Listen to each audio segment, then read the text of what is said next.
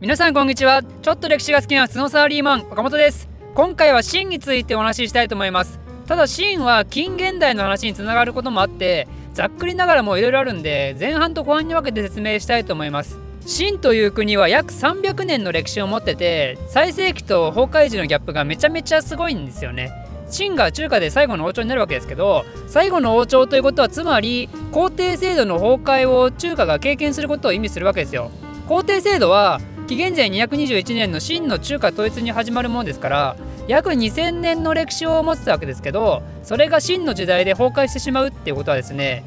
あ秦と秦でくしくも発音が同じというまあどうでもいいんですけどそれはあの皇帝制度の崩壊っていうのはつまり2000年のうち形成された中華の意識アイデンティティ、まあ、心の拠り所みたいなものを根本的に大否定する結果となったわけですよ。それは西洋の動きによって引き起こされることになるわけなんですけどそんな2000年に及ぶ積み重ねの崩壊っていう超ショッキングなイベントをこの秦という王朝が結果として引き受けることになるので彼らの最後っていうのは本当に本当に悲惨な目に遭ってしまうわけですよね。まあだけどそんなシーンも別に最初からかわいそうな王朝だったわけではなくて実は最初は今までにないぐらい勢い盛んな王朝だったわけですよ。ということでそんな秦というダイナミックでドラマティックな王朝の建国から最盛期のところについてまで今回は説明したいと思います。まず前回からの続きね明が理事制の乱によって苦しめられてるその時北方では以前金を建国して宋を苦しめたあの女神族がまた新しい国を作ってたんですよ。それは最初は2回目の金の国ってことで黄金という名前の国だったんですけど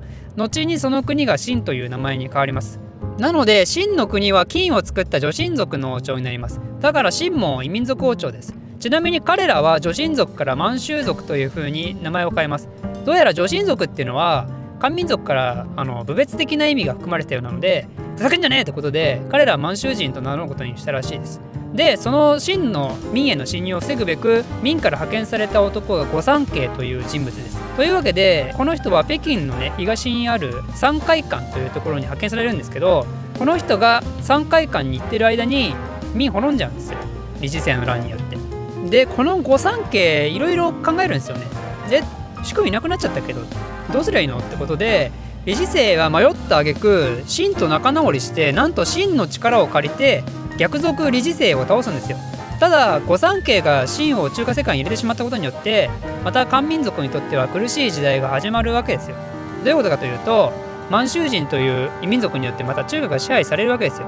秦はこの後いろいろあって御三家と戦ったり台湾に逃れた残党勢力を倒したりして中華をまるっと治めちゃうんですよね。その秦が中華を統一した時の皇帝が皇輝帝という人物です。彼は秦の第4代皇帝でもうめちゃめちゃ優秀なんですよ。中華史上トップ3には確実に入るであろう人物でもしかしたら一番かもしれないっていう人物、まあ、どのように優秀だったかっていうのは詳細省きますけどとりあえず自己犠牲の塊みたいな男で自分のことなんかどうでもいいからもう国そして民が幸せになればそれが一番っていう君主として最高の人物だったんですよね。それは彼の在年数にも表れていて彼の知性は61年に及びます。これは中華の皇帝で一番長いですからね。そしてそのクソ長い皇帝時代彼はその自己犠牲の気持ちを最後まで持ち続けたわけですよ。このような中華随一の名君が登場したシーンですけど実はこの時ぐらいからねすでに西洋世界との接触が始まってます。何かというと宗教絡みの話ですよ。秦の時代の少し前に西洋では宗教戦争っていうカトリックとプロテスタントの大きな争いがあったんですよね。超ざっくり説明するとカトリックが昔からあった宗派でそれに反対したやつらがプロテスタントっていう新しい宗派を立ち上げてそれでその2つが血みどろの争いをしてたわけですよ。でカトリックがプロテスタントに対抗するために世界各地へ普及活動をしてたんですよね。その中でイエズス会というのが中心に東アジアへ宣教師を送り込むことになります。これは日本にも来るので皆様知ってると思いますけど中国にももちろん行くわけですよ。で宣教師が国旗帝に謁見していかにキリスト教が素晴らしいかっていうのを説明するんですけど国帝はほぼ無視するんですよね。っていうかめっちゃ不思議があるわけですよ。なんでこいつら死んだ後の世界のことしか話してないの？死んだ後どうでもいいじゃん。バカかこいつらっていうのが国帝の考え方だったんですよ。国帝っていうか中華世界がそういう考え方なんですよね。彼らの考えは授業に染まってるから。授業ってのはすごく現実的なんですよ。みんなが家族を大事にすれば国が良くなって最終的にみんなハッピーっていう考え方なんで家族大事にしたら天国行くとか礼儀がないやつは地獄で苦しむとかそういう理解の範疇を超えたことは一切教義の中にはないんですよね。だから仏教も基本的には中国では流行らなかったわけですよ。ただこの時技術的には西洋の方が中華より進んでるんで西洋の人たちは一応そういうのを見せながらね西洋つまりキリスト教の威信を見せるんですけど例えば建築技術とか武器を作る技術とか中華にない最新の技術を見せてそれでヨーロッパってすげえ。キリスト教ってすげえ。っていうのを狙ってたんですけどそれを見た皇帝の反応もまた冷ややかでふーん。って感じですごいねみたいな。すごい。じゃないですかね。すごいねですよ。なぜなら中華思想があるからね。中華が他の国より優れてるのは考えるまでもなく当然っていう認識でいるんで。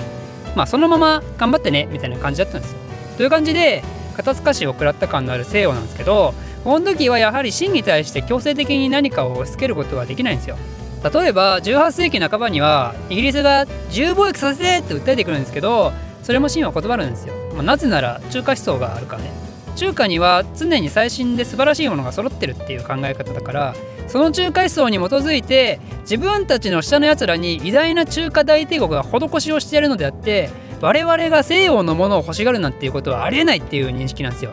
もうめっちゃ傲慢ですよね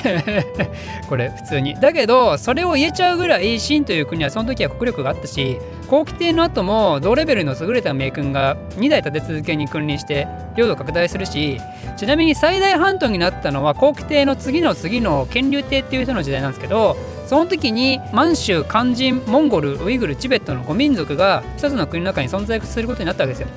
もともとの中華世界だけではなく異民族エリアまで展開して国を統一してしまったわけですからこの時の真の勢いがどれほどだったかっていうのが想像できますよね。ちなみにこの5民族イコール中国という思想が今の中国の縄張り意識に大きく影響してしまってるわけですよ。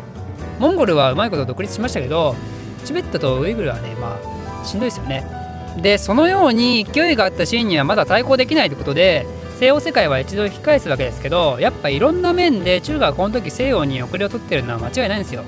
さっき説明したイギリス自由貿易の話。乾隆帝がそれを断ったのは18世紀末なんですけど18世紀末といったら何ですかね。フランス革命ですよ。フランス革命。ちなみにアメリカもすでに独立してますしね。西洋世界は絶対君主制なんていう古びた考え方から脱出し始めてて近代化の道へ一歩先に進んでたんですよね。ということで乾隆帝によって自由貿易を断られたイギリス人の施設の一人がこういうことを言ったんですよ。この国は巨大な船である。しかしその船の年式は2000年落ちでありすでにかなりオンボロである。今はまだ優秀な皇帝たちによりなんとかうまく操縦されているがしかしひとたびバカな人間が皇帝になり